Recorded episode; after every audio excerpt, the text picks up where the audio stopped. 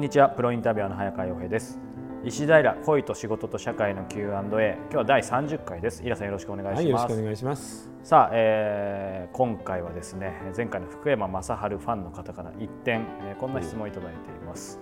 イラさんシン・ゴジラご覧になったでしょうか？僕はすごく感動してゴジラの第2形態のフィギュアを買ってしまったほどです。なるほど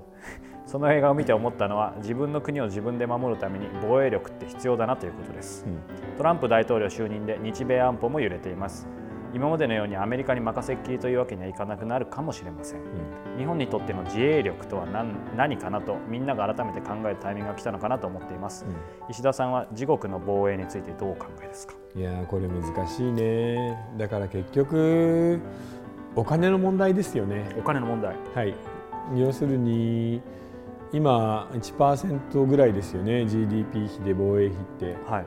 だからそれを2倍とか3倍4倍にできるかどうか、うん、でそれをやった上で、えー、自分の国の人間が死んでもまあしょうがない国のためだからっていうふうに思えるかどうかっていう、うん、そこのところの覚悟ってことになるんじゃないですかね。でもそういう時代ってことですかね。ただアメリカがもし完全に手を引くんであれば、それこそやはりあのロシアや中国やアメリカほどじゃなくても、イギリスやフランス並みに、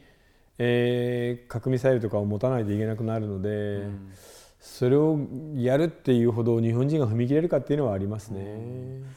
なんか、まあ、正直僕はその知見がないのもありますけど、今イラさんおっしゃったようになんか急激に何か変わる、日本として、はい、っていうようにはあんまり思えないんですけどまあ、世界的なそういうことを見るとそう変わらざるを得ないみたいなこともあるのかなっていうふうにもちょっと思っちゃいまだでも今わからないんだよね。わからない。要するにあのベルリンの壁が壊れた段階なんですよ今、うん、イギリスやアメリカが孤立主義に走るっていうのはこれから世界がどんどんバラバラになって分離主義自分の国を優先する自国優先主義になっていくんですけどそれが始まったばっかりなんで次の20年とか30年でどこまでいくか分かんないんだよね。うんうんうんうんあのベルリンの壁が崩壊した時みんなさ万歳って言ったじゃない。これで世界が一つになる。確かに、うん、もう共産主義はダメになってみんな民主主義で自由になって豊かになる。実際前半の15年は本当に良かったよね、うん、ところが後半の15年になって格差だったり、えー、またもや新たに始まった中国やロシアの領土的野心みたいなのがわーって出てきちゃってあこれはもうダメだ。移民もダメだってことになってマイナスが目立ってきたじゃない。なのでこれから分離主義が始まった前半の10年や15年はもしかしていいことが起きるかもしれないんだよね、うんうんうん、ただそれの後半のまた次の10年でどんな恐ろしいことが来るかって読めないので、うん、だから完全にアメリカが日本から手を引くことはありえないと思うんですよ、うん、要は太平洋を中国に渡す気はないから全部、はいはいはい、だからそうなった時どれぐらいまで引くかじゃあアメリカが引いた分をどれぐらいカバーするかっていうのを、うんえー、考えていくしかないんだなっていうことだよね、ただ今の段階では全く読めない。トランプが何するか分かんないから。そうするとまあ当然アメリカというとロシアも思い移るんですけどね。あの近くて遠い国隣じゃないですか、その日本とロシアの関係っていうのはなんかもっと近くなるとかなんかそういうのってイラさんは想定はしていますか、えー、基本的にもう時代は100年前に戻っているんで、うん、100年前の日本が今の中国なんですよ。アジアで片っ端から領土を広げてどんどんのしていこう。アジアは俺のものだって中国は今思ってるのね、うん、でそれは100年前第一次大戦の頃の日本と全く同じなのでだからそう考えると、えー、ロシアも基本的に中東だったり、うん、黒海の辺りは全部俺のものだ。昔の東は全部俺のものだと思って攻めてくる、うん、まあ、今はそっちが忙しくてアジアの方には来てないけどアジアでも拡張主義になると思います。なのでロシアも中国もものすごく危険なのを、えー、トランプは手放しでお好きなどうぞお好きなようにどうぞやってください、うん、プーチンも習近平も話が合うねって言って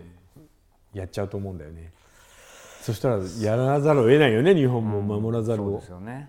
うん、だから防衛費倍ぐらいまでいくんじゃないかなすぐに、うん、でそれはもう形としては仕方がないと思う、うん、ただ言っとくけど防衛費倍っていうと